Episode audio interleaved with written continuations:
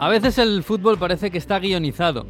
Y además guionizado mal. O sea, de esto que es difícil de creer que pase, que la casualidad sea tan grande. Resulta que una final y un entrenador decide cambiar al portero justo para que esté en los penaltis. Y ese portero no para ningún penalti.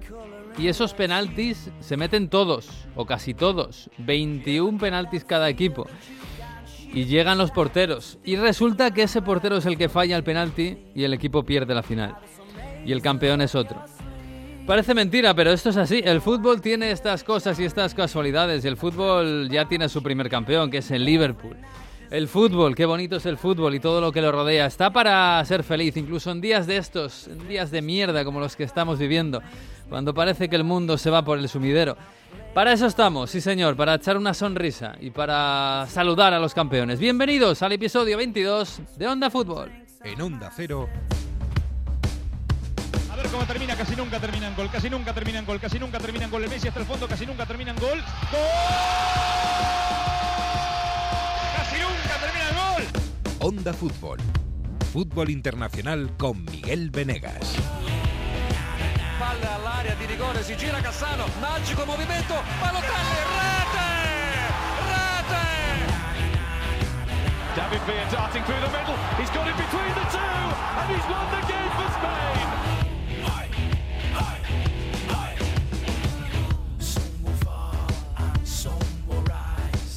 Pues sí, aquí estamos para vivir y para sonreír un poco con el fútbol cuando nos lo permite. Y este fin de semana, pues oye, con todo lo que hay en el mundo, el fútbol es una ventana para ser un poquito más feliz y sonriente. Hola Jesús López, Jesús Premier, ¿qué tal? Muy buenas.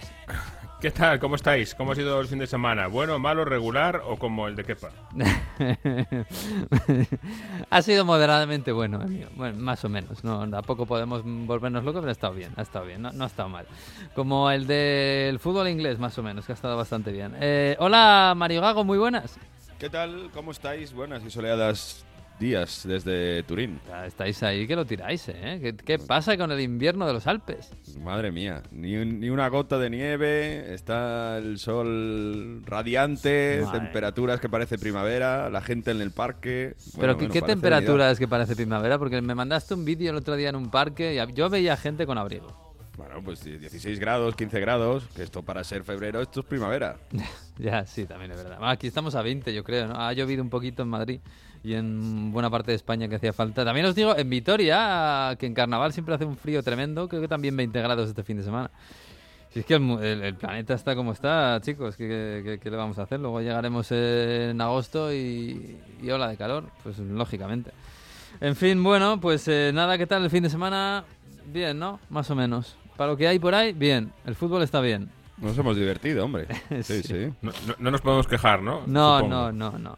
Bueno, vamos a hablar de lo de Kepa, por supuesto. Vamos a hablar del Liverpool. Que, que, que, de esa primera final, esa primera copa que tenemos. Tenemos ya el primer campeón en Europa. Pero antes, eh, sí, bueno, queríamos echar un ojo a, a, lo que está pasando, lógicamente, con respecto a la guerra. Porque el fútbol se mueve y el fútbol está en un planeta que también se mueve y el fútbol no es ajeno a todo lo que está pasando.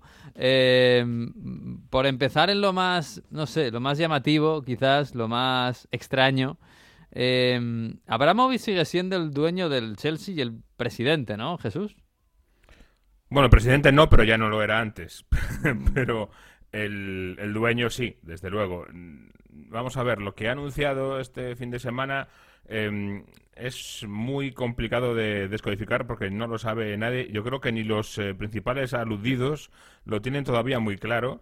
Eh, los eh, famosos patronos de la fundación del Chelsea se enteraban, esto se ha publicado hoy, mm. lo ha publicado The Athletic, se enteraban de este movimiento pocas horas antes de que se hiciera oficial esa nota y no tienen mucha idea de cómo funciona esto y, y no hay nada ni firmado ni hecho y están eh, viendo qué significa, qué consecuencias legales puede tener, qué responsabilidad para ellos supone. Es decir, que no está muy claro esto que se sacó de la manga Roman Abramovich, cómo va a ser, ni que se vaya a hacer, ni de qué forma. ¿eh? O sea mm. que todavía no está nada claro. Es un movimiento de momento que ha sido yo creo que más de cara a la galería y para eh, quitar un poco de presión de encima del club que otra cosa. Sí, porque en, principio, eh, no sé si ya han sancionado a Abramovich, eh, quiero decir el gobierno británico, no, no el fútbol ni nada. Y una de... No, no, eh, de momento hay... De momento no. Es decir, eh, en lo que es eh, congelación de activos de los oligarcas y tal, de momento no hay, no hay nada de momento. O Pero sea lo que habrá. Es probable que haya algún tipo de, de sanción de este tipo. Es bastante probable, pero no, no sabemos todavía cómo va a ser. Y yo creo que esto viene... Yo no sé si legalmente hay mucho contenido aquí, porque sigue siendo el dueño y si le quitan sus activos o se los paralizan, pues el Chelsea sigue siendo suyo, por mucho que lo gestione otra persona o Mm. otro, otra entidad. O sea que a mí me, me sensación que es más una cuestión desde el punto de vista de la imagen que de otra cosa. Fíjate que el sábado teníamos la nota de prensa sobre Abramovich y el domingo el club eh, hacía otra nota de prensa en la que decía que están todos muy tristes porque hay una guerra. Es decir, s- eh, la sola existencia de esa nota de prensa para decir que sepáis que todos en el Chelsea estamos muy tristes porque hay una guerra es mm, habla muy a claras de cuál es la situación y cómo se, se ve dentro del club, ¿no? Que claro, es algo que les salpica. Mm. Fíjate, em, los eh, patronos de la fundación, eh, esas personas que en las que en teoría va a recaer eh, a partir de ahora la gestión a largo plazo del club, incluye gente tan eh, variopinta como Emma Hayes, que es la entrenadora del equipo femenino de fútbol del Chelsea ahora mismo, Mm. Eh, como eh, Hugh Robertson, el eh, vicepresidente de la, eh, del Comité Olímpico Británico. Mm. eh, incluso está Bruce Buck, que es el ejecutivo, uno de los ejecutivos grandes del Chelsea desde hace muchos años. Es un poco el Ed Woodward de, eh, de Roman Abramovich y es el que ayudó a, a hacer la operación de venta del Chelsea a Abramovich y se ha quedado como uno de los grandes ejecutivos, el chairman que le llaman, o sea, es teóricamente el presidente, aunque no es una una figura homologable a la que había a la que hay aquí en España, por ejemplo, pero es el presidente. Eh, está eh, el director de finanzas Paul Ramos, es decir, hay una mezcla muy rara en esa en ese patronato. Y, y como digo, eh, comentaba hoy nuestro amigo amigo del programa Down Crafton eh, un- eh, en un buen un buen informe que ha hecho es que, bueno, que es que esa gente se ha enterado a última hora, que no tiene muy claro qué significa, qué responsabilidades les va a traer o qué posibles em, eh, problemas de cara al futuro y que se está viendo con abogados y que no está muy claro y que el domingo eh, se vieron todos eh, por videoconferencia para discutir qué, es lo que pasaba y, cómo, cómo se va a, a poder hacer esto que, que ha propuesto Ra- Abramovich un poquito saliendo de la nada. Con lo cual, está todo completamente con pinzas, no hay nada Sí. escrito y ya veremos qué es lo que sucede. Este patronato, Jesús, es el que tiene el, el- el estadio y el nombre del Chelsea. Famoso que... No, el, el estadio lo tiene. No, no, no, es- no son los dueños del estadio. Son. eh, el- Esos son los otros. dueños del estadio es otro, sí, Ah, otra asociación menudo de lío aficionados. Sí, sí, no. lo del Chelsea es, es- está muy bien. Madre Eh, esto recuerdo un poco porque hace años, eh, cuando el Chelsea tenía problemas económicos, un grupo de aficionados compraron el estadio para que no lo perdiera el club. Mm. Entonces, formalmente el estadio no es propiedad del Chelsea Football Club, es propiedad de otra entidad. Sí, sí, sí. Que son aficionados, es, es curiosísimo. Eh, bueno, pues vamos a ver qué pasa. Desde luego, todos, claro, esto no se sabe lo que va a pasar con la congelación o posible congelación de activos de los magnates rusos, el de Abramovich. Eh, eh, todos tenemos un poco en la cabeza que no que, que este patronato de la fundación no va a fichar, ni va a deshacer, ni va a despedir a Tuchel si hay que hacerlo. eh, y, y claro que todo va a seguir estando en manos de la misma de siempre, que es Marina Sí, de Granovskaya. Marina de Bruce Buck, que es el, el chairman, el presidente, y con la ayuda y, y, digamos, el asesoramiento de otro hombre importante que es Peter Cech. Sí, también, también. Pero eh, escucha, Marina Granovskaya es rusa. Sí, sí, efectivamente. Que ayer y- y estaba- se iban... O sea, ayer estaba sí, en se iban Wembley las cámaras aplaudiendo Wembley, en, claro. en- en el homenaje, digamos, el apoyo público de, de todo Wembley a Ucrania con un montón de banderas ucranianas. Ahí estaba Marina aplaudiendo. Ahí estaba aplaudiendo eh, como una más. Es decir, yo creo que por esto va un poco lo que comentamos. Eh, es un intento de... No me toquéis de el, qui- el distanciarse un poco del sí de distanciarse del Chelsea de proteger a lo mejor un poco el equipo pero está todo sin cocer eh, sin terminar de, preparar el plato. Eh, no sé es todo muy confuso y ni mucho menos eh, corta todos los, los lazos. Yo creo que el Chelsea tiene mala escapatoria en ese sentido porque es que eh, es un club de propiedad rusa, sigue siéndolo, y, de gestión también rusa, aunque no esté Abramovich, está, está Marina Granovskaya. Es así. Y, y, faltan pues los patrocinadores, eh, ya sabes, Gazprom, etcétera. Eh, no sé, es que está tan entrelazado el Chelsea con intereses rusos que es, muy complicado. De intereses además rusos en este caso, claro, que, que es que Abramovich no es simplemente un rico ruso, un oligarca ruso, es un tipo que tiene relación con Putin, que ha sido político, ha sido gobernador de una región de, Rusia. Eh, bueno, más allá de las relaciones que sobre todo tuvo con Boris Yeltsin, etcétera, es un tipo pues eh, muy señalado. En fin, eh, pues, por cierto, hay otro oligarca ruso, otro súper rico ruso, al que seguramente también le van a caer sanciones, que es el dueño del, del Mónaco, que este fin de semana que perdió contra el Stade de Reims y curiosamente en, en, en Francia fue el único partido que empezó con cinco minutos de retraso en, protesta de la guerra. Que esto se ha hecho en, Italia en toda la jornada, ¿verdad, Mario? Sí, y además de, esos cinco minutos de retraso en todos los partidos, ha habido pues un mensaje leído por uh, cada speaker de cada estadio denunciando la guerra en un alegato por la paz y, bueno, muy presentes también los apoyos a, la población de Ucrania para que mm, aguanten en esa situación de dificultad humanitaria por todo lo que están sufriendo y además, bueno, gestos eh, importantes, más allá de poner las banderas en el marcador, algunos discursos como el de Nedved, que bueno, eh, sí que, que, quiso decir que, mm, que él, eh, en su país se sufrió la guerra hace varios años ya, hace bastante tiempo, pero que que entiende todo eso y por eso les quería estar muy cerca, sobre todo apoyando a Chesney, que su mujer es ucraniana y, mm. y también lo está pasando mal. E incluso vimos a la Lazio calentar con esas uh, camisetas de mm, la bandera de Ucrania No War y muy similar a las uh, a cómo calentaron en el Manchester City y en el Everton en esa previa de, de ese partido de, de, Premier que sí que fue bastante emotivo. ¿no? Sí, Jesús, eso yo creo que ha sido lo más emotivo del fin de semana en cuanto a homenaje, más incluso que lo de Wembley, ¿no? Sí, yo creo que sí, hombre, eh, por la presencia de, de, futbolistas ucranianos, ¿no? Fue lo más eh, sentido, lo más eh, eh bonito y, y, la imagen de, de Zinchenko eh, con los ojos eh, llorosos, yo creo que, ha dado la vuelta al mundo. Eh, es donde más se ha notado esta situación en el fútbol, yo creo, este fin de semana, donde ha habido numerosos homenajes, aplausos, etcétera.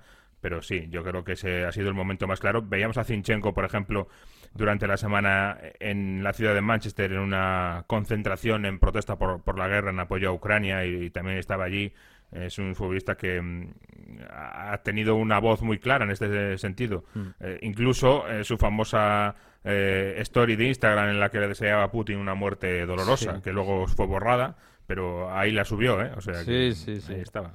Hombre, está, está, no está bien, claro, pero bueno, lógicamente también se entiende evidentemente eh, la situación y la reacción que no, nos podría pasar a, todos, por supuesto. En fin, ha sido un fin de semana muy... Un personaje, Miguel, importante, Shevchenko, el seleccionador de Ucrania. que estaba en Londres, por cierto. Eso, eso es lo que mm. iba a decir, que estaba mm, en Londres, en Inglaterra, protestando mm. y por, por la invasión a Ucrania. Y, bueno, aquí ha tenido bastante repercusión en Italia las palabras de Civi Boniek, que es vicepresidente de la UEFA, por el tema mm, que mm, la FIFA no ha sancionado a Rusia, va a permitir jugar a Rusia, en teoría. Permitir, de momento. Mm. Eso es, el playoff para entrar al Mundial. Lo que pasa es que lo va, lo va a hacer sin bandera, sin himno y sin nombre. Pero en teoría sí. Rusia disfrazada, ¿no? Exacto. Como ha pasado en los Juegos en los Olímpicos. tal cual, sí.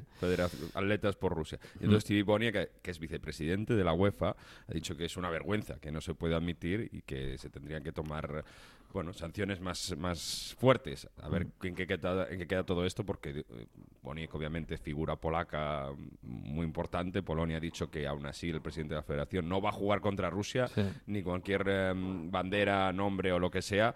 Así que, bueno, puede haber ahí también discrepancias dentro de los órganos que rigen el fútbol en Europa. Que yo sepa, ha dicho Polonia que no va a jugar contra Rusia. Eh, da igual la bandera. después de, esta, de este intento de parche de la FIFA, ha dicho Polonia que no traga y que tampoco va a jugar contra Rusia disfrazada. Sí, sí, sí. Sea la bandera, sea, la bandera que sea la que tenga. Y, además ha dicho que no va a participar de este juego absurdo, ¿no? de, de bueno.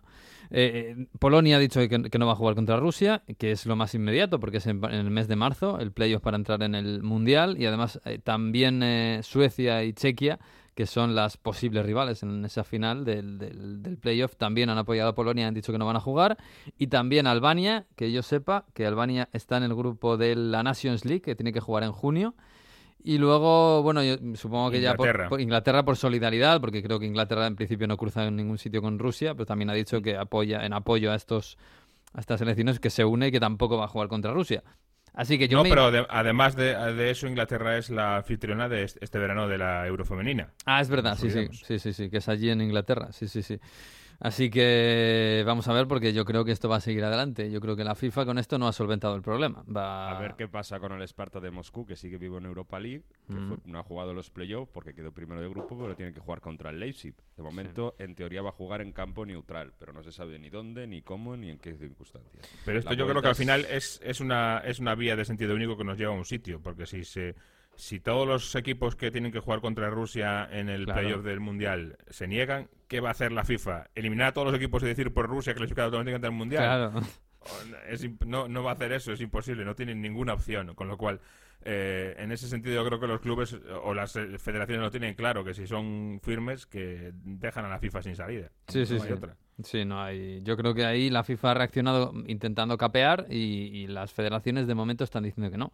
Y si las federaciones dicen que no, la FIFA se queda sin chiringuito. O sea, se, queda sin, sin. La UEFA y la FIFA se quedan sin competiciones. Así que va- vamos a ver cómo evoluciona esto, porque cada día parece que pasa algo nuevo. En fin, de momento, evidentemente en Ucrania se ha parado la liga. Hay, incluso hay jugadores brasileños del Shakhtar Donetsk que están todavía en Kiev y no han podido salir. Han pedido a su país, a Brasil, que les que le saque y no ha podido y hay mucha gente ucraniana y no ucraniana intentando salir de, de la guerra, que es lo más importante. Mientras en Rusia, eh, esta semana, eh, curiosamente, qué curiosidad más terrible, eh, ha vuelto la, la liga con cierta normalidad, entre comillas. Claro, allí... Pues la normalidad es, es la que hay, en fin. El fútbol está, está como está. Así que vamos a, a llamar a Francia. Porque tenemos que mirar hacia adelante y nos queda una semanita para ese partido del Bernabéu entre el Real Madrid y el Paris Saint-Germain. Y tenemos un diario que cumplir aquí cada semana, un diario que es semanario, ya lo sabemos, pero está Messi Terradil pues allí al pie del cañón, esperando a ver qué pasa con Mbappé, con Neymar, con Messi, si hay críticas, si no, si son un equipo temible o si se van a caer en el Bernabéu. Hola Manu, ¿qué tal? Muy buenas. Hola, ¿qué tal? ¿Cómo estáis? Un saludo a todos. Bien, ¿qué tal por allí? Bueno, eh, a nivel de trabajo Hasta arriba. claro. hacemos lo que podemos, sí. Porque, bueno, por, por el que no lo sepa, además de, de Onda Cero, trabajo en otro medio donde trabajo más en tema de, de información internacional. Que Y bueno, está, pues, que está oye. muy aburrida últimamente. Estamos, pues, eh, bueno, eh, pasando los días como podemos, intentando hacerlo, pues, lo mejor posible, ¿no? Es, como decía un compañero mío el otro día, hay gente con problemas más grandes que nosotros. Sí, sí. Así que no nos podemos quejar en ese sentido. Sí, sí, sí, desde luego. La verdad es que hablar de problemas en el Paris Saint Germain en esta situación da un poco de, de apuro, pero bueno, estamos, eh, el fútbol también está para esto, ¿no? Para evadir un poco la situación en general y para poner al mal tiempo a veces buena cara. Y mira que el París, bueno, se empeña en no poner muy buena cara, ¿eh? Pero bueno, este fin de semana, oye, victoria, que no es poco. Sí, ganaron 3-1 al San Etienne. ¿no? Dentro de lo que estabais comentando de todo el tema, ya por apuntarlo simplemente, pues eh, no hubo ni minutos de retraso, sí hubo una pancarta al principio del partido de paz para todos. Pero luego el partido se, se desarrolló con, con normalidad. Mm, El San Etienne aguantó 20 minutos hasta que se echó para atrás, ¿no? lo que le duró la, la batería para presionar. Se llegó a adelantar con gol de Buanga, pero a partir de ahí apareció alguien que se llama Mbappé, Hmm. que marcó dos goles y dio una asistencia con el exterior, un centro espectacular a Pereira, eh, que suma 156 goles, empata con Zlatan Ibrahimovic como segundo máximo goleador de la historia del club.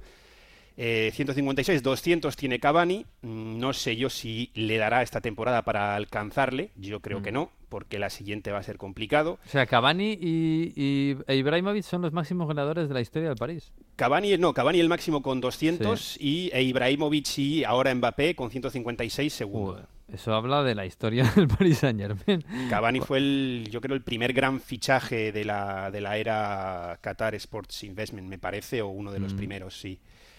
Eh, Messi, bueno, eh, dos asistencias, Mm, Una, buenas una de ellas muy buena, una de ellas es verdad Sí, que muy buena. La del pase este al Sí. hueco, que es de esto que eh, luego cuando ves el resumen dices, el cámara no sabía que, a dónde iba el balón, porque Hmm. daba la impresión de que iba a pasar a, a un sitio, pero no. La segunda también estuvo bien, ¿eh? hizo un par de recortes, se fue de dos rivales, luego se, Mm. la, se la volvió a poner a Mbappé. Bueno, un- de cara al gol, mal, porque volvió a fallar un par de goles cantados. Pero bueno, pues ya suma, creo que son 11 asistencias. eh, mejoró su prestación sobre lo que hemos visto. Pero vamos a ponerlo en contexto, porque es el Zanetien, que ahora mismo es el penúltimo. Está empatado, creo que son a 22 puntos, cuatro equipos atrás. Es decir, no es eh, un rival eh, serio. Y el eh, PSG viene de perder 3-1 contra el Nantes, viene de ganar en el descuento antes al Madrid y de ganar en el descuento antes al, al Rennes que he estado haciendo un poco aquí mis cuentas y en lo que va de temporada creo que son ocho puntos los que ha sacado en el descuento y hay siete partidos en los que ha sumado puntos gracias a haber marcado en el minuto 85 o más. Eso es la, la zona Cesarini, hay que llamarla la zona Pochettino. O la zona Mbappé, más bien, ¿no? Pero, pero sí, sí, es tremendo. Sí, sí, seis, seis goles ha marcado en el descuento el, el PSG. Madre mía. Que otra vez, eh, claro, Mbappé muy por encima de los demás, que, que parece que yo, yo, como el París, bueno, como el París, cuando el París eh, asuma que no va a poder renovar a Mbappé, va a tener un problema para sustituirlo, ¿eh? Pues yo no me imagino tal y como están Neymar y Messi sacan, tirando del equipo los dos el año que viene. No, tendrán que rehacer un poco todo. Yo, aparte, creo que Pochettino no seguirá tampoco, con lo cual habrá que rearmar el equipo. A ver, tiene jugadores jóvenes, ¿eh? Tienes a Méndez, tienes a Kimi, tienes a Gueye, tienes, tienes jugadores, digamos, eh, para acompañar a las estrellas de, de- de- de buen nivel y jóvenes, pero el tema del ataque lo van a tener que retocar un poco. Lo que pasa es que Messi no se irá y Neymar tampoco, con lo Mm. cual te, te hará falta un, un tercer jugador en ataque. Bueno, uf, se habla de Haaland, pero a saber, eh, Mm. yo creo que eso está todo un poquito aún en el aire. De Nkunku se ha hablado otra vez, ¿le quieren otra vez? Sí.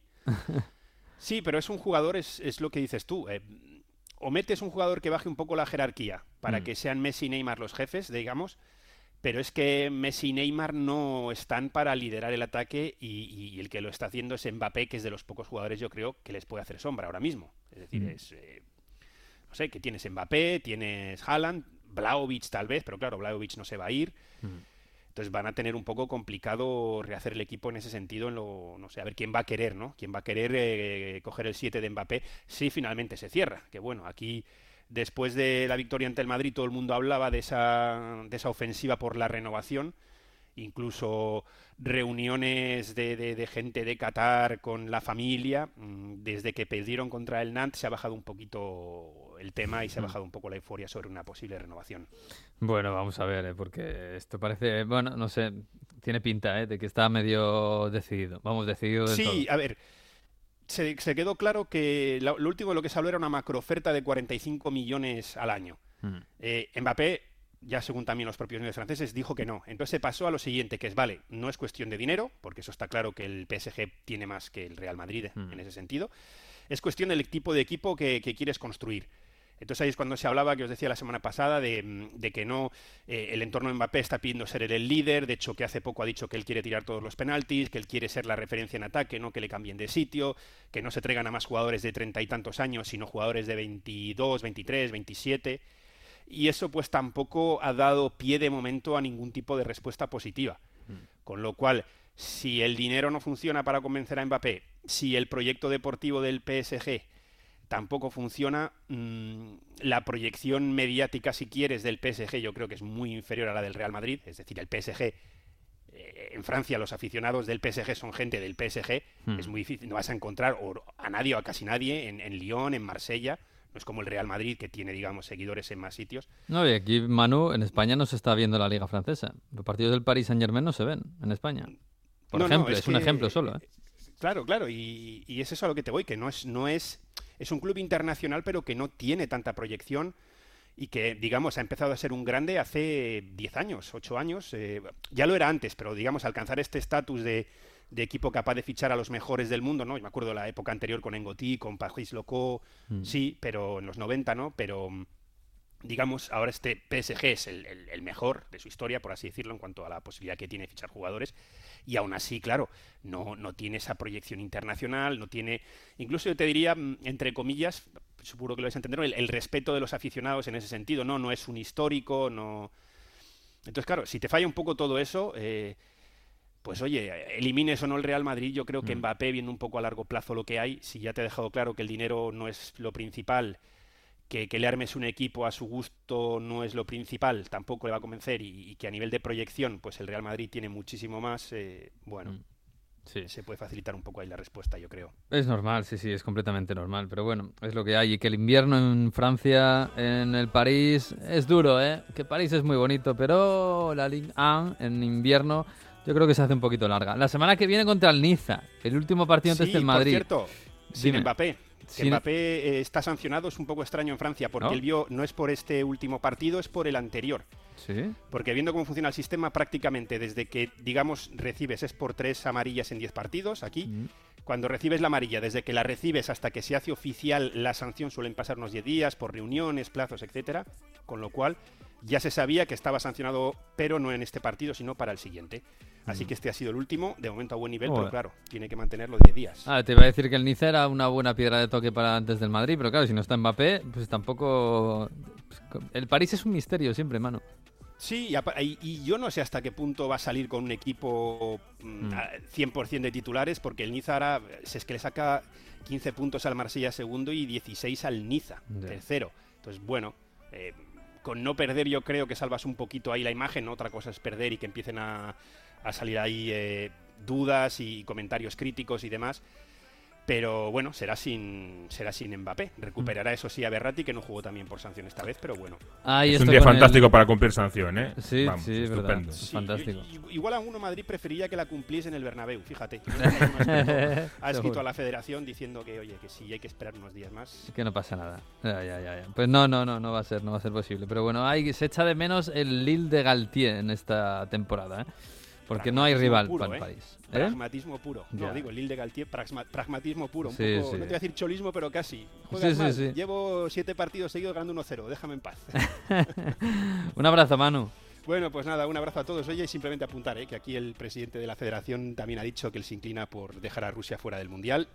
Un, un único jugador ucraniano que hay en, en- en la Liga, Danilo Ignatenko, que fue suplente, jugó, juega en el Girondins. Fue suplente, pero jugó el último partido. Y bueno, lo está pasando muy mal, ya lo ha dicho su entorno. Mm. Pero bueno, el, el- el fútbol de momento continúa aquí en Francia. Y bueno, con la vista puesta en ese Real Madrid PSG. Pues sí, el fútbol continúa, la vida continúa, así que un abrazo, Manu. Un abrazo a Abrazo. Y nosotros vamos a seguir contando porque sí, el fútbol sigue, nos da alegría, nos hace felices y este fin de semana hemos coronado al primer campeón. When you walk through a storm, hold your head up high. Hombre, y que sea el Liverpool el primer campeón de la temporada, pues nos da una pequeña alegría radiofónica que es escuchar el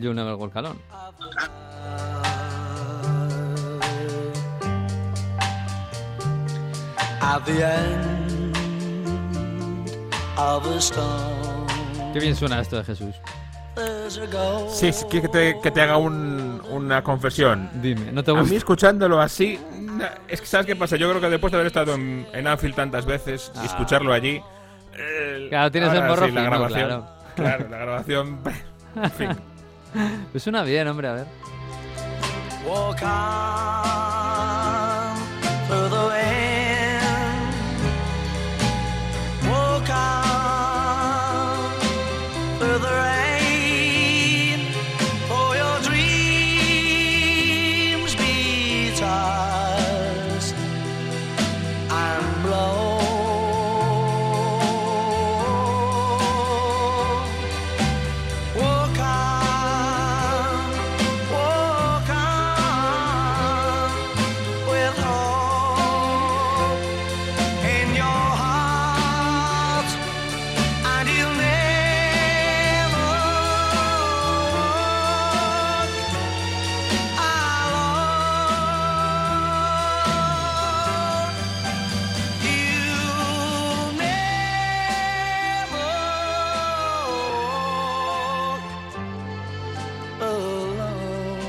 Hombre, es bonito Jesús. Jerry y los Pacemakers, además, ¿cómo se llama? Yo lo siento por Jerry, pero me parece que lo que le da La eh, grada, grandeza claro. a esto es de Cop, no no Sí, Jerry, sí, puede bueno. ser, pero es bonito, es bonito. Bueno, pero nos da la oportunidad de escuchar un poquito a los Pacemakers, que qué bonito también los Pacemakers.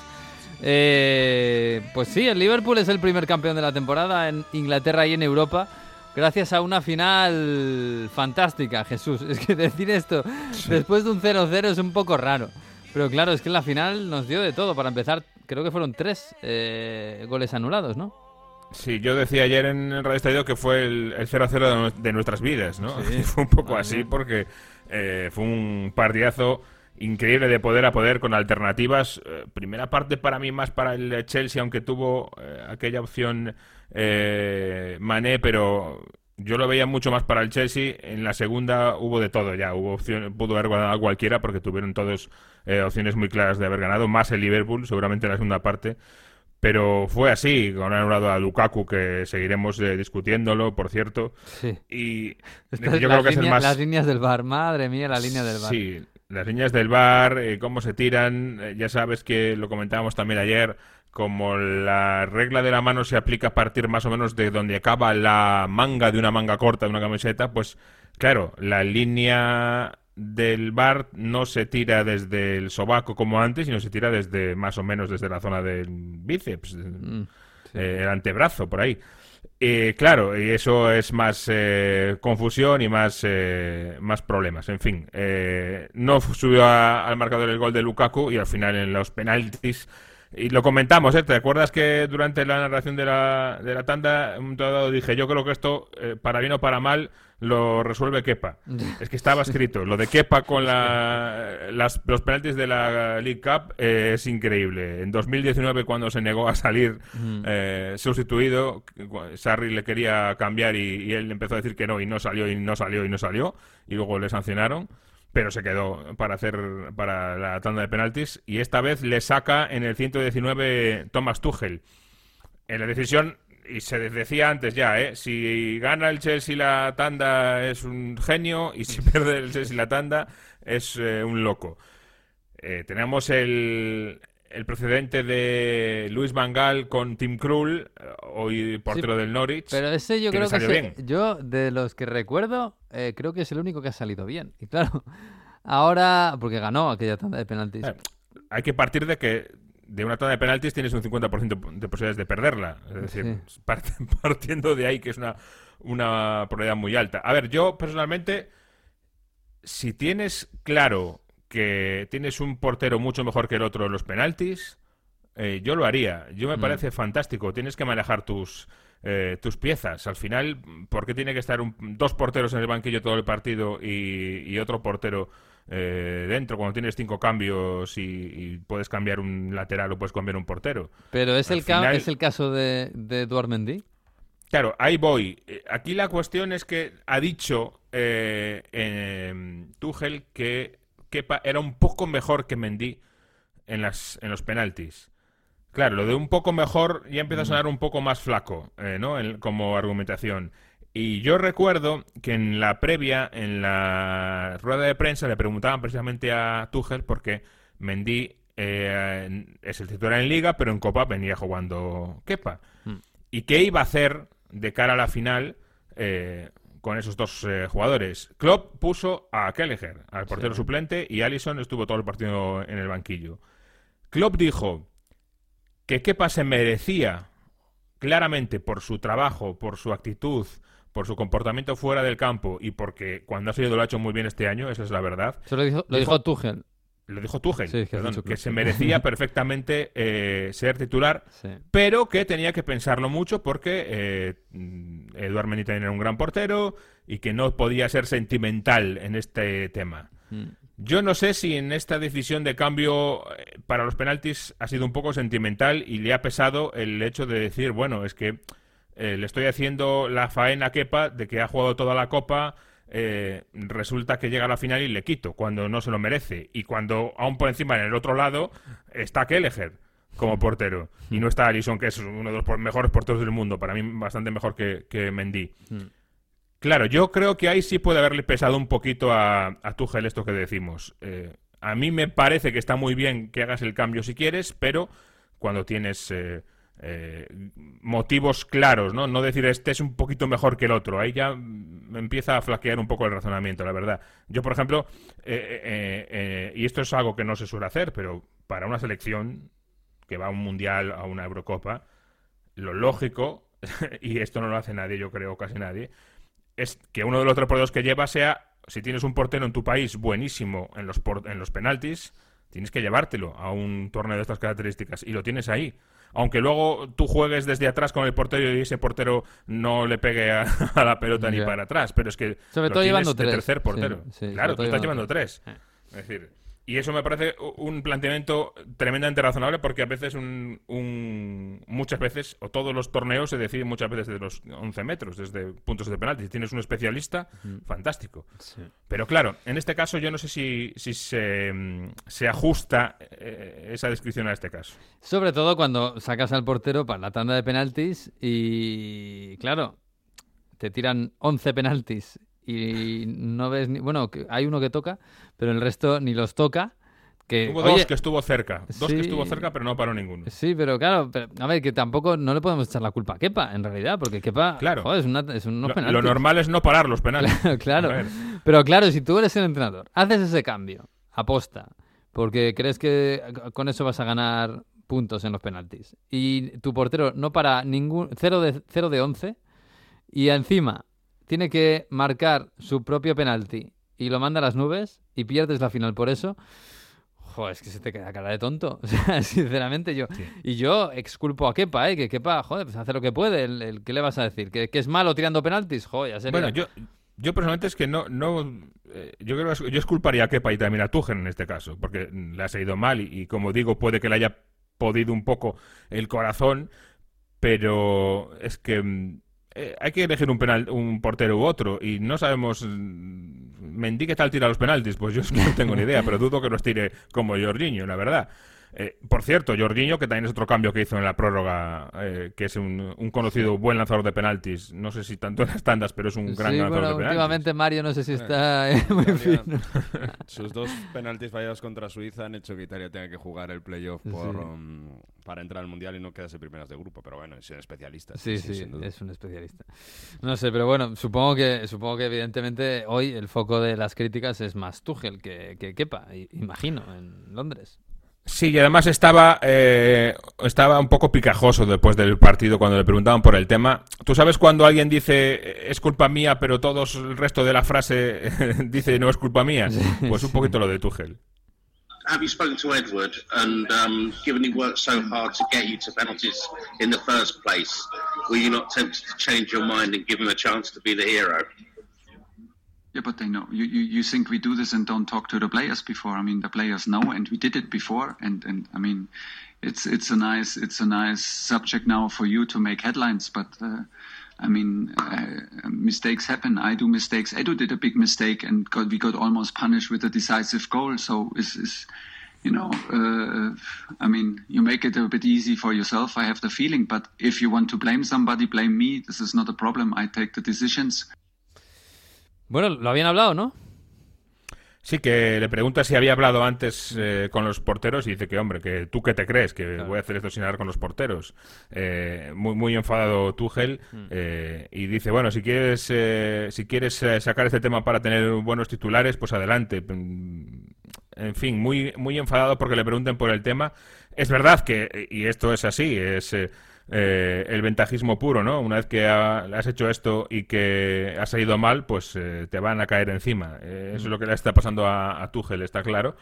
Y si fuera al revés, como yo repito, pasó con, con Bangal, Bangal era un genio, te acordarás, cuando ca- metió a, a- cambió el portero y, a Krul y, Sí. y acabó ganando la eliminatoria, porque además Krul sí que es eh, ese portero que es específicamente buenísimo en, en los penaltis y, y lo hemos visto también con el Norwich muchas veces, a una hora, que muchos años después Sí, sí. pero es lo que hay. Es decir, se ha puesto Tuchel en la diana para bien o para mal. Yo sigo pensando que entiendo la situación, que tampoco culpo a Tuchel, porque es un es un- una tanda de penaltis. No es que sea caro cruz, pero bueno, es al final, como digo, un, un sí o no.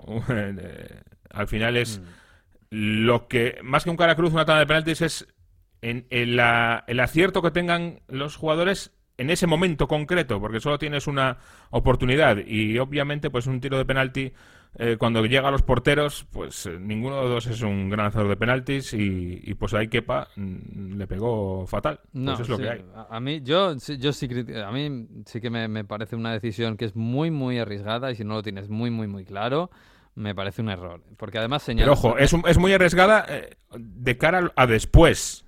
Hombre, claro. De cara a que te van a echar la culpa a ti, pero no muy arriesgada eh, Hombre, futbolísticamente sí, hablando. Sí, Porque no lo es un que- riesgo. Es decir, tienes un portero que es bueno y sacas a otro portero que es bueno.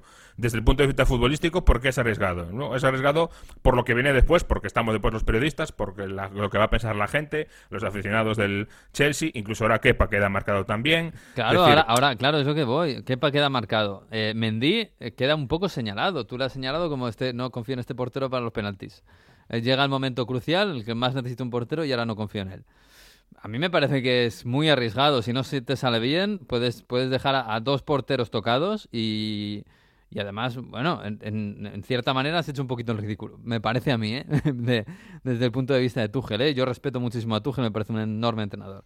Pero a mí me parece un... Salvo que lo tengas claro que tienes un especialista en los penaltis, me parece un error, sinceramente. Pero Yo creo que aquí entran en conflicto, eh, eh, en cierto modo, eh, antiguas formas de ver el fútbol y nuevas formas de ver el fútbol. puede ser, puede ser.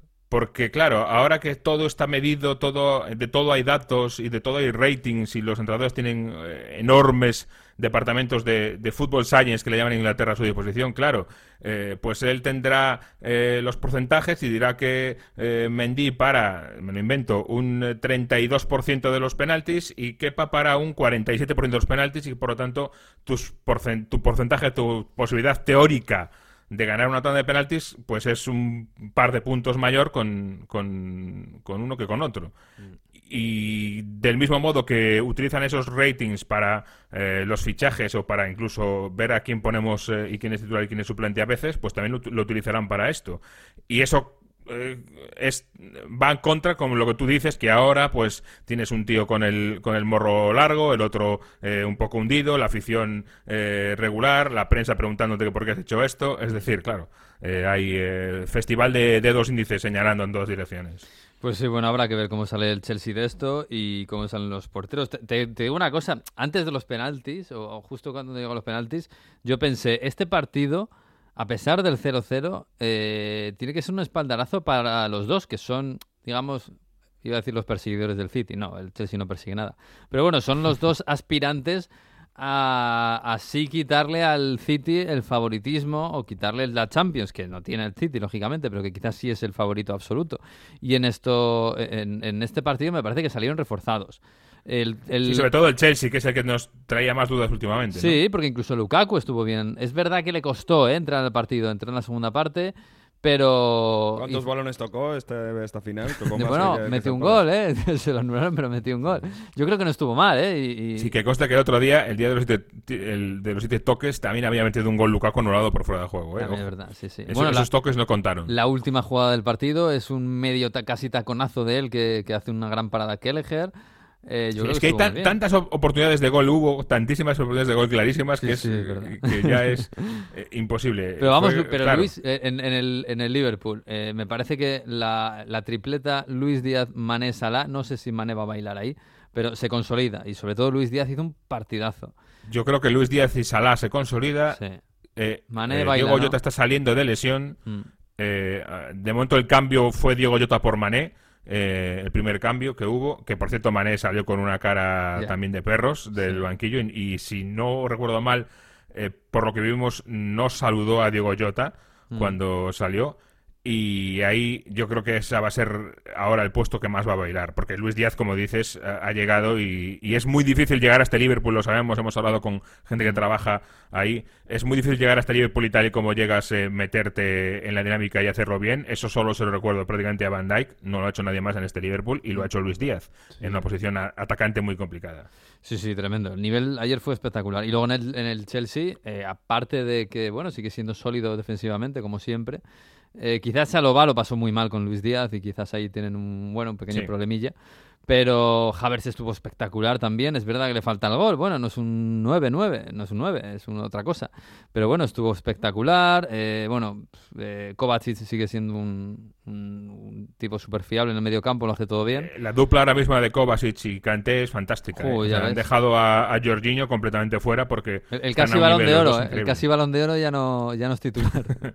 Sí, sí, es curioso, es la leche. Bueno, yo, no es por nada, pero yo decía que no puede ser balón de oro eh, uno que no era el mejor medio centro del, del Chelsea, porque no lo es. Eh, No lo era con- por Kanté y ahora eh, con Kovacic, con el enorme nivel que tiene Kovacic, están ahí ahí. sí, yo estoy de acuerdo contigo. eh, no, era exagerado lo del balón de oro para Jorginho. A ver, era por haber conseguido los títulos, pero Sí, pues, obviamente por eso. ¿no? Por la misma la- razón por la que le han dado a Donnarumma todos los títulos de mejor portero del año.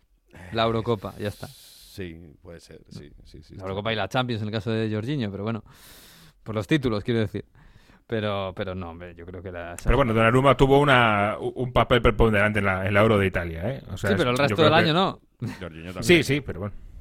Y ha sido Jorginho. decisivo, es verdad, en el momento. Sí. Es como el delantero que se pasa 80 minutos durmiendo y de repente te hace dos goles. Bueno, pues es lo que hay. Es Romario, pues ¿qué le vas a hacer? Mm. En fin, que Lo- yo- Lo ha decidido él. Yo, Jesús, espero que no pase, de verdad. Confío en que no pase, pero yo tengo muy mala, muy mal olfato de, en la final de Champions de este año en cuanto a que pueden ser dos ingleses otra vez. Esperemos que no, por favor. Pero... Pues tiene toda la pinta, la verdad. Sí, sí, tiene toda la pinta. Va a depender mucho también del- del- de, los los sorteos, cruces, ¿no? claro, de los cruces. de- eso depende mucho. Pero me parece que ayer, ayer estos dos equipos eh, pusieron encima de la mesa su, su candidatura. Fíjate que era- no tenía nada que ver con la Champions lo de ayer. Pero sí, sí, eh, me, me parece que cobraron aire y se hicieron un poquito, un poquito más grandes. Además del Liverpool, lógicamente, levantar el título, que eso siempre te da, te da un apoyo moral. Pero bueno, ¿Dejas fuera al pobre United? Eh, ¿tú crees? No, yo, yo también lo dejo fuera. ¿eh? Si quieres, hablamos de, de la United de otro día, que ha vuelto a, a- a tropezar. Así que lo, lo comentamos porque sabemos que están, están Jano y Hugo escuchándonos, Sí, nuestros compañeros. sí, sí. Otra vez un partido Atlético, muy ¿no? decepcionante del Manchester United y muy decepcionante también de Cristiano Ronaldo. Para mí eh, es, es este partido en el que eh, normalmente Cristiano Ronaldo está un poco acertado. Digo Cristiano porque es el delantero, ¿eh? pero vale también para Jadon Sancho, para Bruno Fernández y para el que sea. Sí. Vale para todos. Eh, en el que Cristiano Ronaldo estas dos opciones que, que tiene las mete y nos olvi- hubi- habríamos olvidado de este partido completamente. Bueno, pues 2-0 el United, un partido un día discreto, Mm. ha tenido opciones, ha metido Otro goles y para casa. oficina, sí. Exacto. Y sin embargo no ha sido así porque no consiguió eh, hacer goles y hay un punto Contra que el Watford, parece- eh, perdona, el Watford que está sí, casi sí. desahuciado. El Watford que lleva su tercer entrenador de la temporada, ahora está, por si alguien ha perdido un poco el, eh, el ritmo y ya no sabe quién está en el, en el banquillo del Watford, que ¿Quién no sería raro, ahora? está Roy Hodgson. Sí. Eh, hacíamos una broma el otro día en la, en la tele de ir nombrando entrenadores del Watford que han sido entrenadores del Watford y ya no te acordabas. Pues, este- pues modos, Marco solo gente Silva. joven, solo, solo gente joven, eh, últimamente. Después de Ranieri, alguien más, ¿no? Otro Sí, sí. veterano. Tiene que ser solo gente que ya está, ha pasado por todos los lados. Sí. Y es así. Y lo que más me llama la atención del partido es que llegó un momento en el que para mí Ralf Rangnick, eh, minuto, ¿qué sería? 75, tiró la toalla eh, en cuanto a atacar de forma organizada y, y tener un plan. Es decir, en el minuto 74 retira a Alex Telles y a Matic, o sea, a un lateral izquierdo y a un eh, mediocentro defensivo y mete a Rashford y a Shaw. Es decir, eh, y ya me había metido antes a Sancho por Fred. Se había cargado a un mediocampista para poner a un mediapunta. Es decir, Se quedó solo Pogba en todo el medio campo. claro, es decir, era eh, el- la táctica era ensalada de, de mediapuntas. Sí. Hacemos una ensalada de mediapuntas, la revolvemos bien con un poco de aceite de oliva y ese es el plan de ataque del United, porque tenía en el campo a, eh, a- bueno, a Shaw, que era otro mediapunta más, eh, de facto. Lindelof, Balan, Wan, Bisaka. Luego tenía a eh, Rashford, a Jadon Sancho, a Paul Pogba, a Bruno Fernández, a Cristiano Ronaldo y a Elanga.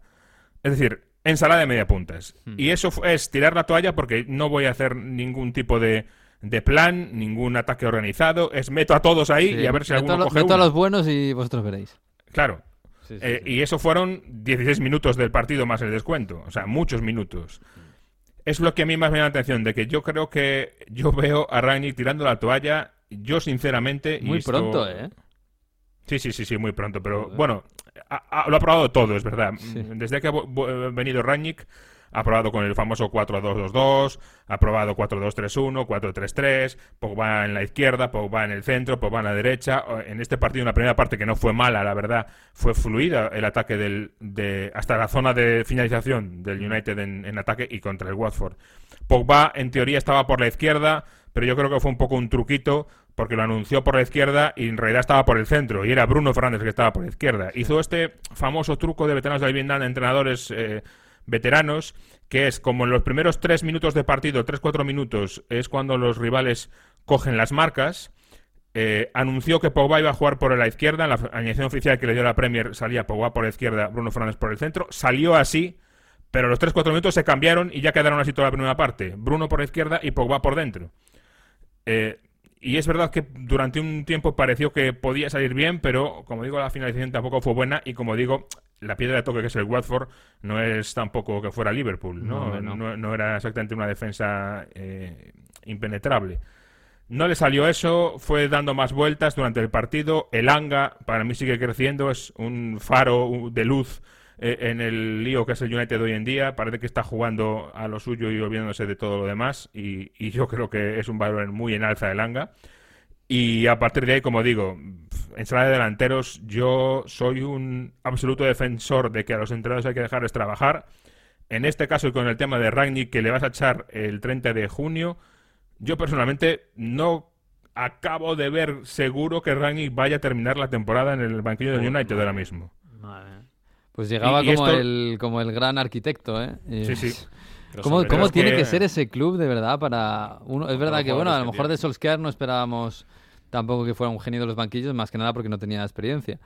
Pero, joder, que, Rangnick ti- tire así la toalla después de tres meses eh, y, y que ya nos esté pareciendo que, que lleva demasiado tiempo en el United, eh, ¿cómo tiene que estar ese club por dentro? O ese vestuario, o no sé yo cuál es el problema.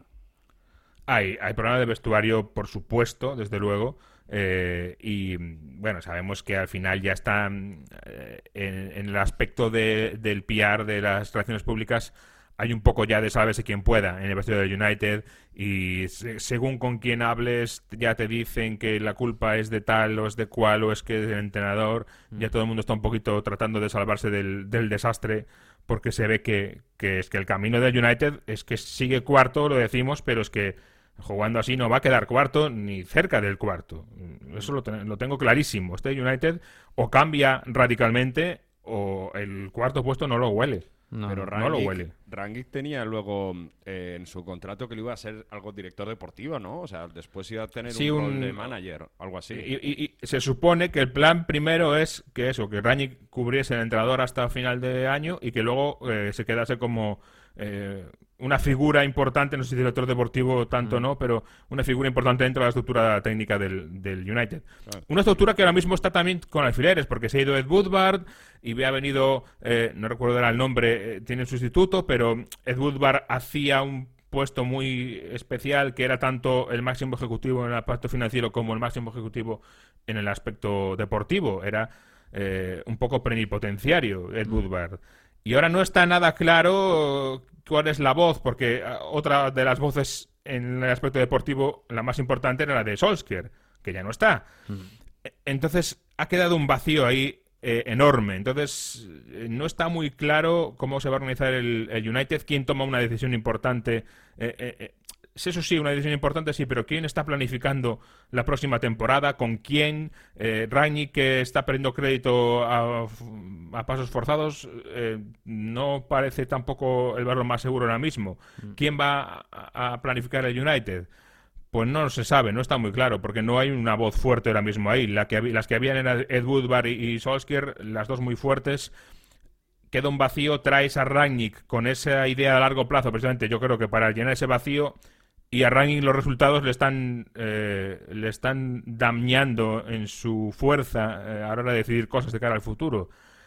mm, es muy complicado ahora mismo. Está el United en una situación interna muy difícil y como decimos, además de todo eso, mm, el, el vestuario tampoco está ni mucho menos en una situación sana. Uf, Pues vaya quilombo de, de- de club, claro, sí. Lo que pasa en el césped también pasa en los despachos. Y así desde, ¿qué fue? 2013 cuando se fue Ferguson. Sí, a ver, no ha sido igual, década, ¿eh? porque bueno, es decir, hasta ahora Ed Woodward era la voz más clara del equipo, se ha ido, eh, eh, ha tenido épocas como la de Mourinho, en la que bueno, el club dentro de lo que era y sin llegar al nivel, a niveles tal, pues sí que tenía un- una idea clara de lo que quería hacer y ganó la Europa League, que no es exactamente La idea era, era tíos gigantes y balones a Lukaku. Era y sí, sí. Sí, pero una- era una idea, sí. Sí, era la idea que tenían, es decir, y, a ¿cómo se llama? Fellaini, acuérdate, Sí, sí, el sí. comodín de Fellaini el que tanto de Fellaini, usaba. qué bueno. Que aquel, usaba equipo que era un equipo de baloncesto para el Manchester United. mía. Bueno, oye, eh, eh, no sé, no sé cómo ha caído la cosa. Creo que ha habido incluso alguna mini manifestación de aficionados en contra del tema. Pero se ha marchado Bielsa del Leeds. Se llama Chazo Bielsa, sí. Eh, No decimos que le han despedido porque ha sido un mutuo acuerdo, pero bueno, era algo que ya se venía mascando, ¿no? Que la relación de Bielsa con el Leeds United que se iba a romper, que los resultados no van bien y que, bueno, era una historia que se veía al final ya. Sí, había filtraciones, ya antes de este último partido había filtraciones de que lo de Bielsa se acababa. Eh, porque, bueno, lo primero es que los resultados eh, son muy malos del Leeds. Ahora mismo está en caída libre y parece uno de los equipos eh, que apuntan claramente al descenso. Es verdad, y hay que decirlo, el Leeds ha tenido un problema enorme de lesiones. enorme. Y lejos de capear el temporal, al final eso ha arrastrado al resto del equipo. Yo creo que no es ni mucho menos fiable el Leeds ahora mismo, sobre todo en defensa. Hay unos problemazos eh, gigantescos. Eh, Kane y Son, bueno, fueron fue como para ellos como un juego de niños, ¿no? Eh, romper esa defensa del, del Leeds y hicieron eh, el último gol, el pase de Harry Kane, es absolutamente espectacular, es una cosa increíble.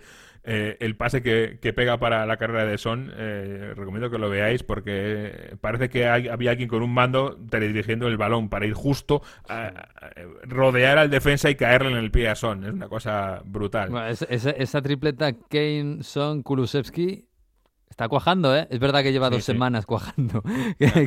Pero que dos semanas, ¿eh? Cuidado. El problema es que cuaja solo si juegas contra un equipo que te adelanta las líneas. Ya, sí, sea el. Leeds, que es un desastre, o sea el City, que es un sueño. Pero Sí, sí, funciona contra ese tío, contra otro tipo de equipos, eh, te faltan otros argumentos. Ese es el problema que tiene el, el Tottenham. Pero, en fin. Pues sí, pues sí, Bielsa ya es historia en el Leeds United, el que, equipo al que siempre deseamos lo mejor. Ahí está Gaby Ruiz, está eh, Víctor Horta y lo harán bien. ¿eh? El equipo no está en descenso, quiero decir que es un equipo al que tampoco se le está pidiendo entrar en Europa y está cerquita, es verdad, está a dos puntitos del descenso, pero de momento está fuera. Y vamos Ah, bueno, y a ver. perdona, ya ha habido una carta eh, de la Asociación de, de Aficionados del, del Leeds eh, de despedida para Marcelo Bielsa, que ha sido también Muy tremenda, eh, muy Sí, bonita. sí. Sí, sí, sí, hombre, evidentemente es el entrenador que les llevó otra vez a primera y que les hizo soñar y además con un juego fantástico, con una implicación en la sociedad también tremenda y Leeds entera la ciudad no se va a olvidar de Bielsa, por mucho que ahora los resultados no estén yendo, desde luego. Ento- Entonces, ¿quién va a ser su sustituto? Jess March, el del... El del... Eso decían, sí. Se habla de Jesse March, sí. Mm, El que echaron este mitad de temporada en el Leipzig, que no funcionó, pero bueno, antes venía en una carrera bastante, bastante buena. El estadouni- es estadounidense, ¿verdad? Sí, creo que sí. Ah, creo que sí. Sí, sí. Sí, sí, sí, sí. En fin, que lo Pero, harán... pero de nuevo, de nuevo eh, escuela alemana, ¿eh? Sí, sí, sí, sí, sí, sí, yo lo vengo diciendo desde hace mucho tiempo. ¿eh? La final de la Copa de la Liga que ha sido Tuchel contra Klopp. Contra, Eh, Por ahí está Flick, que nos, mm, nos regaló una temporada increíble en el Bayern. Está Nagelsmann, está. Bueno, y ahora también otros, por supuesto. El fútbol alemán, los entrenadores han cambiado el fútbol en estos últimos cinco So- años. son los nuevos entrenadores españoles. Sí. Es- es- duele decirlo, pero nos han ganado por la, por la mano en ese sentido. Y yo Sí. creo que bien haríamos en, en tratar de seguir evolucionando y, y despertar ya de 2010, que Sí. eso ya pasó, y, y buscar otra cosa. El ciclo español acabó y ahora está el ciclo alemán guion británico, porque al final los que están aprovechando de verdad son los británicos. Pero bueno, en fin, también nos queda el Mediterráneo, ¿no? Mario, habrá que hablar un poco de Italia.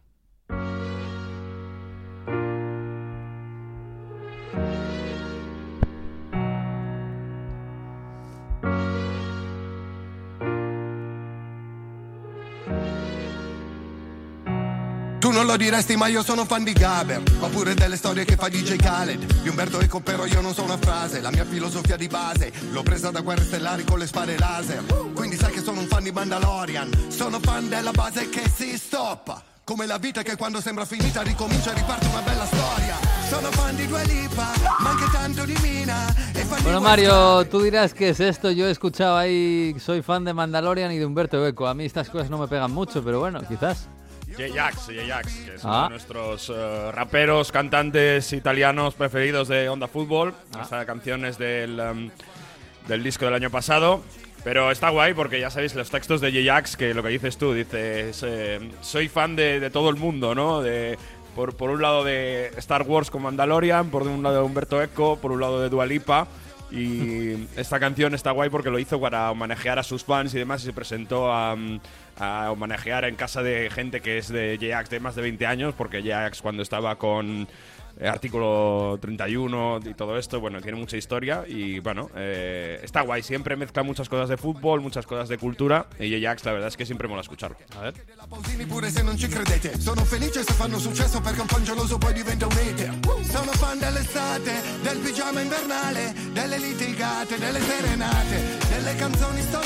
Está bien, es, es fan del pijama de invierno, me, me gusta eso, Exacto. sí. Muy de le canciones eh, cantadas mal. Y luego dice, Ma non esistevo senza averti qua Sono sempre stato un tuo grande fan. Sì. Io non ci credo che sei mia Per me tu sei la star più grande del mondo. Dai dammi un secondo.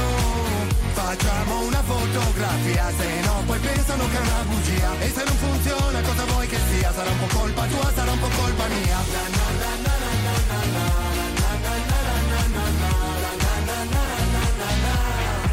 Bueno, al, fin- al final me acabas convenciendo, Mario. un poquito solo, ¿eh? No mucho. Siempre mete, siempre mete cosas de fútbol y ahí justo decía, soy fan de cuando el estadio se riempie, cuando el estadio se llena.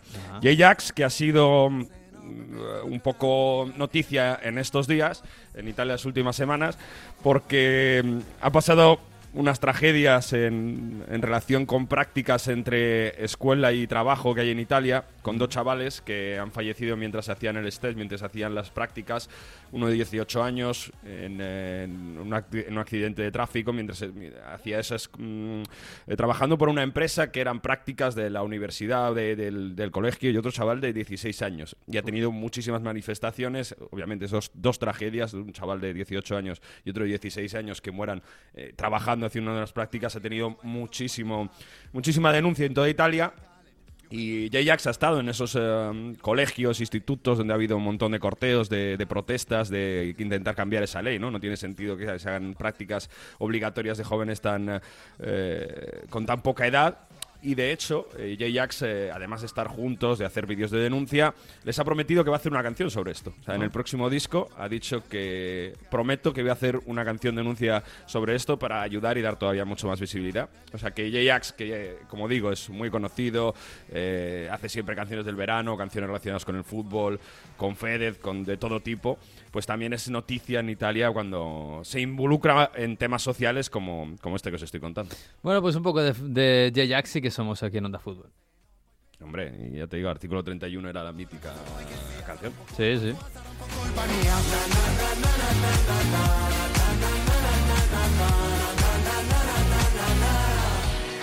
Della birra Pues sí, es muy fan de muchas cosas. Yo también soy fan de la de la birra inglesa, ¿eh? De la cerveza inglesa. Sí, sí, yo también soy muy fan de la birra inglesa. Más que la italiana, ¿eh? que no. No, la verdad es que no. Italia es un país maravilloso, maravilloso, pero para beber cerveza, no. Es lo que hay. Eh, en fin, Mario, que, que nadie quería ser eh, líder en Italia, nadie. El Milan y el Inter empataron el viernes. Así que ha dicho el Napoli que bueno, que si no, que si insisten tanto, pues que vale, que se pone líder.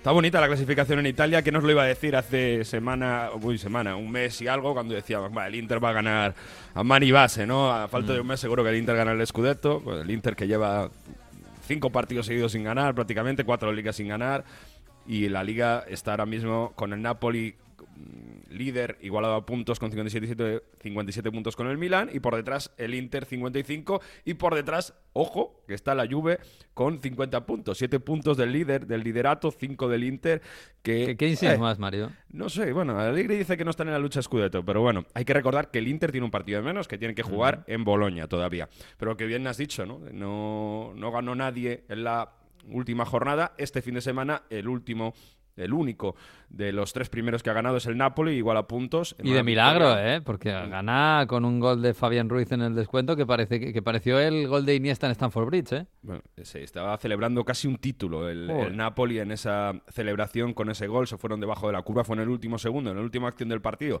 Dieron cuatro de alargue, pues eh, a falta de 20 segundos. Y mm, una muy buena acción, un buen gol llegando desde atrás, zurdazo ahí eh, girando el balón, fantástico en un partido que tuvo muy buenos goles, porque antes había marcado Insigne con la derecha, no fue tiro al girelo, pero fue un tiro desde fuera del área muy bueno. Y un golazo de Pedro de media volea en un partido que, que la Lazio intentó controlar, pero que al final la pegada del Napoli acabó siendo determinante, sobre todo al final. Eh, Pero esperábamos quizá más puntería de parte de los delanteros, pero sobre todo, fíjate, eh, Insigne no había marcado de acción, de jugada, en lo que llevaba de lo que llevábamos de campeonato. Solo había marcado de penalti y en casa. Joder. En su última temporada en, en, eh, lo que va a ser como en Napoli antes de irse a Toronto como capitán. Que por cierto, empezó la MLS este, este fin de semana. Sí, y ya ha empezado el Toronto. O sea, ya, ya están haciendo el equipo Bueno, lo es para- la segunda parte de la temporada. Para no la segunda nada. parte de la temporada. Sí, sí. Entonces, bueno, había mucha curiosidad porque, claro, el Napoli venía eliminado de Europa League con una propuesta muy valiente de Spalletti que le, le acabó perjudicando contra el Barça, que cayó derrotado claramente, y, y además después de unas palabras que dijo Spalletti después del partido es que son mejores que nosotros. O sea, nosotros hemos intentado hacer el fútbol que yo creo y lo que queremos hacer, pero cuando ten- tienes a gente que son mejores que nosotros... Entonces, pasó bueno, por encima al Barça, ¿eh? Yo no sé Claro. cómo acabó el estadio Maradona después del partido, pero vaya- criticado y, y sobre todo hubo silbidos a Insigne. Por eso digo, ¿no? Fue una semana un poco rara en Napoli, donde eh, sabemos que mentalmente el Napoli le pasa bastante que cuando las cosas van mal, siempre van a peor. Mm. Y sin embargo, vas a casa de tu exentrenador de Sarri, que podía tener Sarri, bueno, ahora ha acabado hundiendo y demostrando que mi Napoli era el mejor, pues ha tenido ese, mm, eh, ese carácter y esa forma de levantar y de ponerse colíder con, con los otros dos um, fallando. Así que es una victoria mucho más importante lo que dice el resultado y, y más de que se ponga eh, cocapolista, colíder y sobre todo, fíjate si era importante y, la- y- y- y cómo lo quiere demostrar Spalletti, que después del partido am, ha querido responder a esos que decían, oye, que el Napoli es un equipo sin carácter, así se exprime Spalletti. Quello che mi piace sottolineare è questo fatto di che tutti rompono coglioni a questa squadra che non ha carattere, non ha carattere, non ha carattere. Ora voglio vedere che si dice di questa squadra qui. Ma chi li rompe? È stata No, una in settimana generale, dicono, dicono in generale tutti a dire che questa squadra non ha carattere, questa squadra è molle, questa squadra molla anche questa settimana. Poi abbiamo giocato una partita con, eh, è- è per mettere in evidenza che il carattere questa squadra ce l'ha. Non rompete i coglioni, es una frase eh, bastante... Muy utilizada. italiana, muy Sí. Que a mí, eh, no sé, en español se dice romper los cojones igual, ¿no? Bueno, no sé. Eh, yo creo que no tanto, ¿eh? ¿No? Bueno, Sí, es igual. más tocar que romper. Ah, exacto, exacto. Yo ya es que como italiano me, me cuesta traducirlo. Ya, ya. Pero eh, yo creo que es bastante expresivo, ¿no? Mucha gente había dicho que mm, este equipo no tiene carácter, no tiene carácter. El partido que hemos hecho hoy es de carácter, marcando en el último minuto es de carácter. Le preguntaba el periodista de Azón, Marco Catania, dice, ¿quién? ¿Quién, quién le toca los cojones? Pues dice, en general, en general. Bueno, es, en general, es todos, todos. me- Claro, porque yo creo que era un discurso que, a lo mejor eh, quería centrar sobre que el Napoli, sabemos que hay muchas radios, muchos medios, que es una ciudad grande, que muchos aficionados, solo un equipo y todo el mundo habla de él y, se crea una presión que, por ejemplo, a Gattuso le acabó afectando mucho, bueno, pues Spalletti ha querido hacer más general, más general, como que diciendo, es que el Napoli tiene que ganar el Scudetto, y si no está ganando el Scudetto es un fracaso. Pues no, estamos aquí construyendo un equipo que está haciendo las cosas bien y que, y está mejorando poco a poco, y, y si hemos perdido contra Europa League contra el Barça, tiene que ser algo normal, entre comillas. Bueno, sí, tiene parte de razón, ¿eh? por supuesto. Tampoco, tal y como está, tal y como estuvo el Barça contra el Napoli, pues eh, no pudo competir el equipo y casi, bueno, se podía haber esperado un poquito más, ¿eh? sobre todo de jugadores como Insigne, que evidentemente no estaba en una buena temporada. Pero, pero bueno, se- se- supongo que no era el, sitio del, Napoli. Y seguramente no lo es el líder del campeonato italiano. Pero bueno, eh, es lo que hay. De momento, mientras el Inter esté en su crisis, eh, tienen ahí una opción, equipos como el Napoli y como, como el Milan. Y la Juve, quizás, porque, escucha Mario, yo no creo que la Juve vaya a llegar. No creo que pueda llegar, no creo que pueda ganar el título. Pero lo de, Blaivo- lo de es una cosa muy seria ya, ¿eh? No, Vlahovic con ese primer doblete es una cosa muy seria porque hace dos golazos contra el Empoli, el primero recortando a media defensa del Empoli, recorta hasta cuadrado cuando hace el recorte, no se lo esperan los propios compañeros, y luego el segundo muy bien, al espacio es letal, lo hemos visto en- ya el día de Verona y lo hemos visto hacer eso con la Fiorentina, que mm, eh, con campo abierto Morata lo sabe hacer muy bien, controla rápido el balón, balón a espacio y sobre todo eso, esa, esa forma de aganchar, se dice en italiano, con el pie de atrás, como recupera el balón, no se le queda atrás y define de maravilla. En una lluvia que casi se complica la vida en Empoli porque tenía el partido ahí con 1-3 bastante bien Mm. y con un error defensivo se le pone 2-3, un poco casi pidiendo la hora y, y otra vez algún error defensivo de más, sobre todo en el córner donde se queda un balón dentro del área. Eso fue el 1-1 del Empoli, pero al final mm, demostrando que mm, si ofensivamente están bien, pues acaban sacando los partidos, que es lo que le había pasado la primera parte de la temporada. Fíjate, después de 11 jornadas, la Juve estaba a 16 puntos del líder.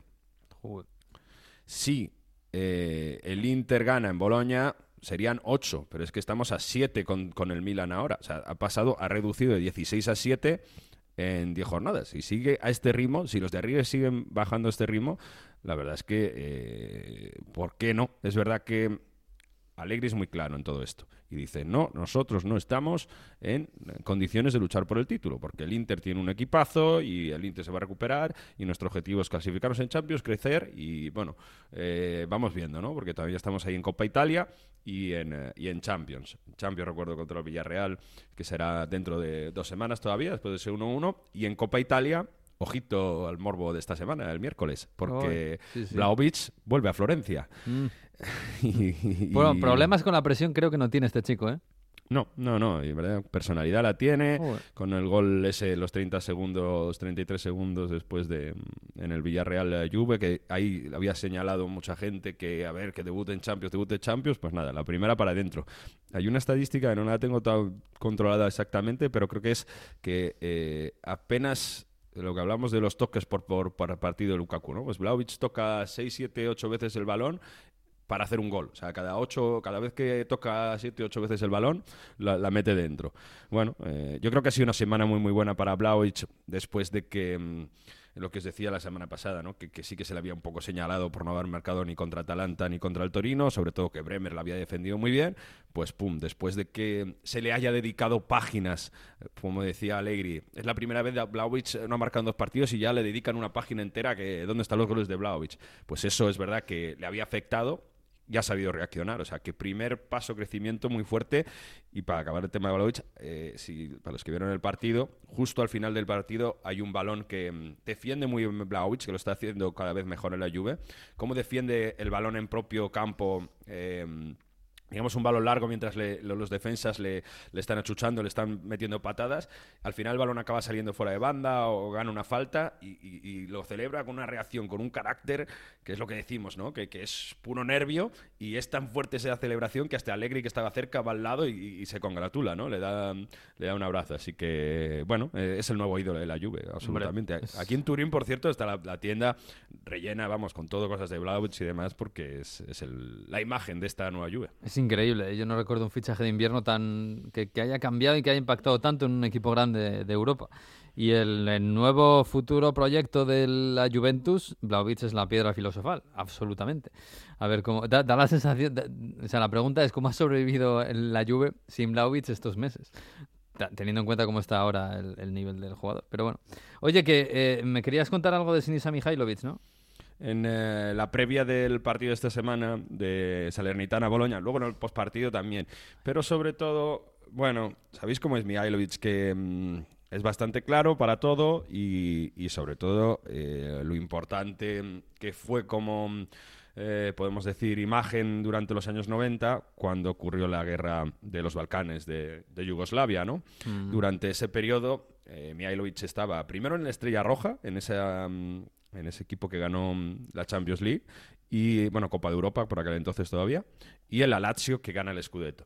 Entonces, eh, bueno, en la rueda de prensa le preguntaron por el, por, yo creo que prácticamente a mm, todos personajes un poco influyentes del fútbol este, este fin de semana han preguntado para que hagan su... mm, eh, su discurso contra, contra la guerra, ¿no? Y sí, para denunciar lo que, lo que está sucediendo en Ucrania.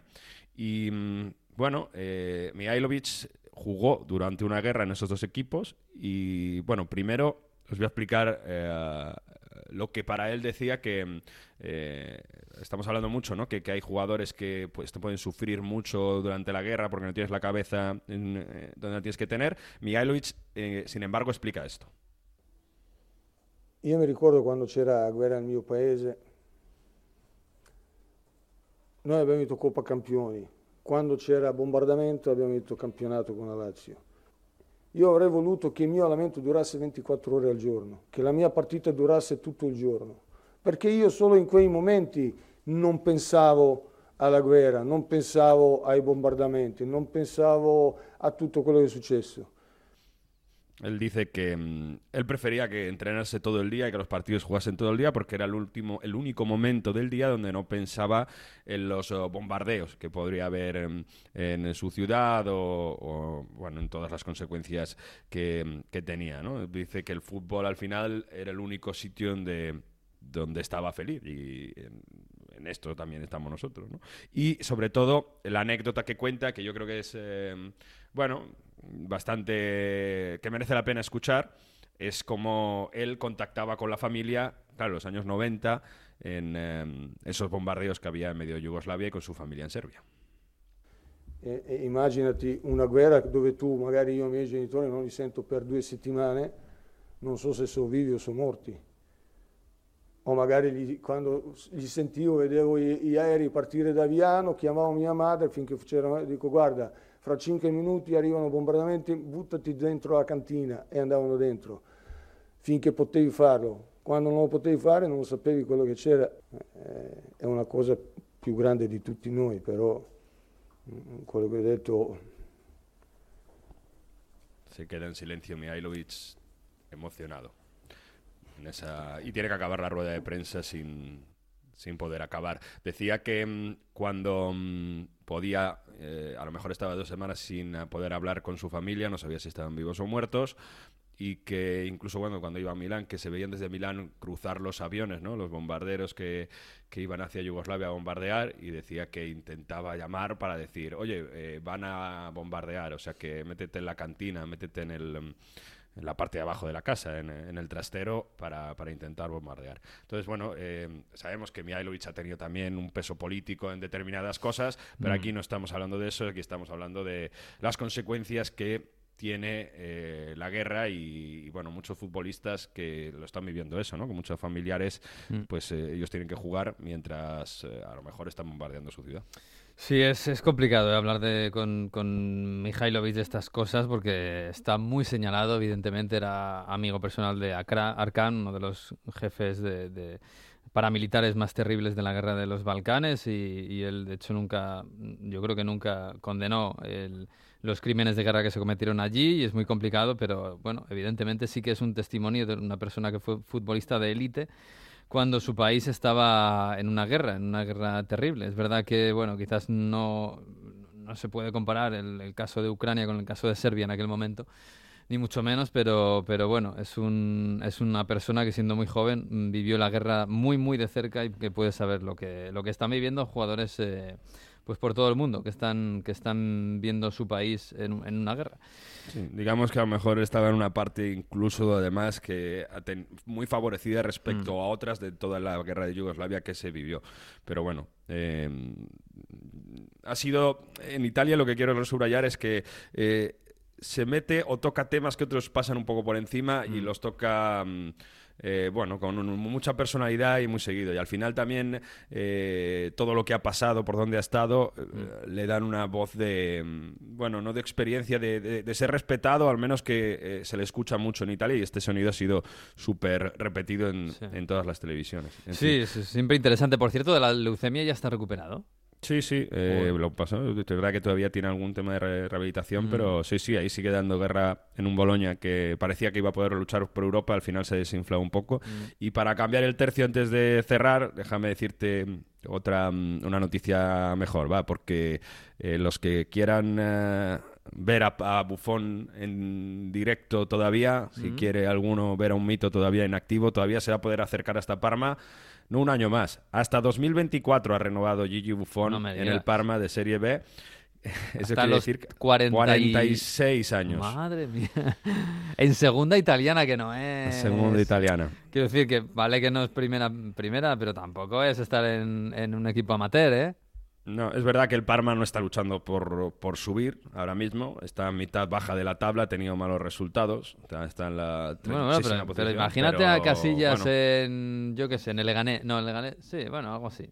O da igual, o que sean en Alcorcón, en un equipo... Incluso con un equipo con más historia, porque el Parma. Sí, bueno, el Parma es, tiene es verdad historia. que ahora está en mitad de la tabla, pero el objetivo es subir. O sea, perfectamente podría ser un Valladolid o Sí, un, un Zaragoza, por ejemplo. un Zaragoza, Sí. absolutamente. Joder, tremendo. Empanando penaltis y demás, bueno, un mito bufón que, eh, insisto, si podéis que, que sea que pueda que se acerque a Lenio Tardini y así ve un mito todavía en directo. Ay, Parma, mira, Parma la tengo todavía en la lista de... de- No, no, ahí no está. Tampoco está en Turín, ¿eh? En fin. Aquí te espero.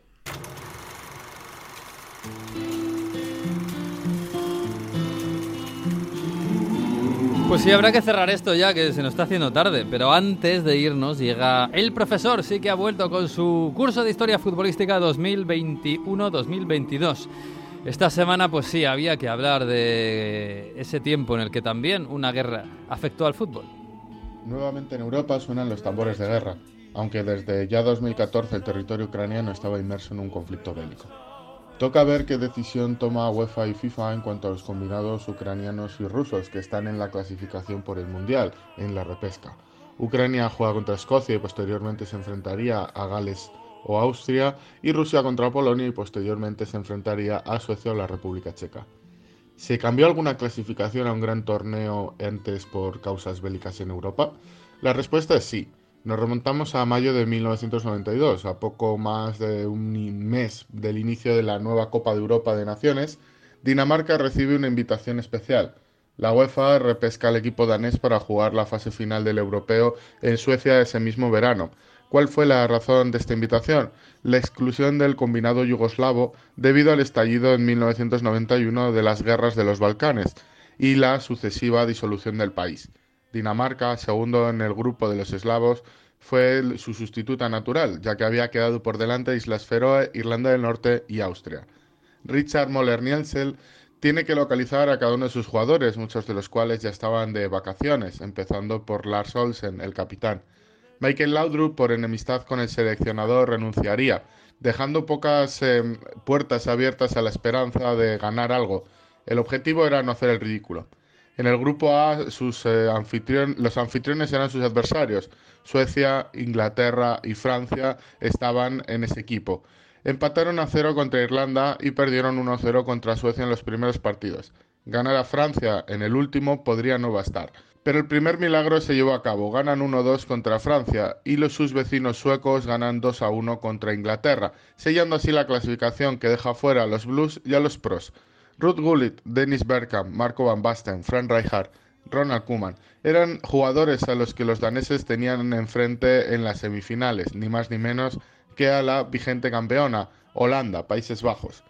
Tras un empate a dos se llegó a la prórroga de infarto en la que los eh, daneses defendieron el resultado. Sabían que sus opciones estaban en los penaltis. Y así fue. El acierto de Schmeichel ante Van Basten y la locura de Christophe al lanzar su pena máxima sin apenas carrerilla dieron a Dinamarca el pase a la gran final. Si Holanda era una- un rival temible, en la final no esperaba otro que el campeón del mundo, Alemania, que ganó a los anfitriones por 2 a 3. Sin presión, sin complejos, cara a cara, el combinado danés salió a jugar al fútbol y a divertirse. Tenían poco que perder y mucho que ganar. Nadie les podría reprochar no llevarse la Copa Copenhague. Una final de ensueño en el césped del Estadio Levi de Gothenburg el 26 de junio de 1992. Un 2 a 0 que pasó a la historia con goles de Jensen y Wilford, cuya hija estaba tremendamente enferma de leucemia. la dinamita roja era campeona de Europa. Meses después, el combinado yugoslavo, aunque jugaría unos años bajo esa misma denominación, ya únicamente representaría a Serbia y Montenegro. Posteriormente nacerían todas las selecciones eslavas que hoy conocemos, Croacia, Eslovenia, Bosnia, Serbia, Montenegro, Kosovo. Veremos qué sucede ahora. Pues sí, esa historia de los eslavos del sur que se metieron en una guerra y acabaron divididos, lógicamente, a ver qué pasa en este caso. Bueno, chicos, que, que nada, semana, iba a decir semana tranquila, que no hay Champions y Europa League, pero bueno, la Premier hay, hay partidos, porque siempre hay partidos, porque tienen ahí un, tienen mucha plancha. Díselo a los de. Milán. Díselo a los de Milán en la semana Hay, tranquila. hay Madonina, ¿no? Sí, ida, semifinales, Copa Italia, martes. Y miércoles, díselo a los de Florencia, si van a tener una noche tranquila con la vuelta de Dusan Blaovic. Oh, y ahí va a Fiorentina haber- Juve. Pues no va a haber cócteles molotov, pues porque ahora está mal visto, pero por ganas no les va a faltar de la Fiorentina, ¿eh? Y en Inglaterra hay Copa, o sea que también FA Cup. Oye, FA. Cup, FA Cup. Pues es verdad. Pues mira, habrá que estar enganchados. El miércoles y el jueves tenemos Radio Estadio porque hay Copa en España. Así que habrá que estar enganchados a las copas, a las copas en Inglaterra y en... Uy, tenemos un Luton-Chelsea, qué bonito. Y un Liverpool-Norwich, qué bonito, qué bonito. En fin, bueno chicos, cuidaos mucho, ¿eh? Un abrazo. Chao, chao. luego. Abrazo a todos. Pues nos, mar- nos marchamos, sí, nos vamos. Esta semana extraña en la que no hay Champions, pero hay mucha copa y mucho fútbol. Y muchas cosas que estamos viviendo por Europa. Así que les esperamos el próximo lunes a partir de la una en Onda 0.es y en todas las redes estará el episodio 23 de Onda Fútbol. Con todo lo que pase, madre mía lo que pasa en una semana. Disfruten lo que puedan de esta semana y del fútbol y adiós. Onda Fútbol. Fútbol Internacional con Miguel Venegas.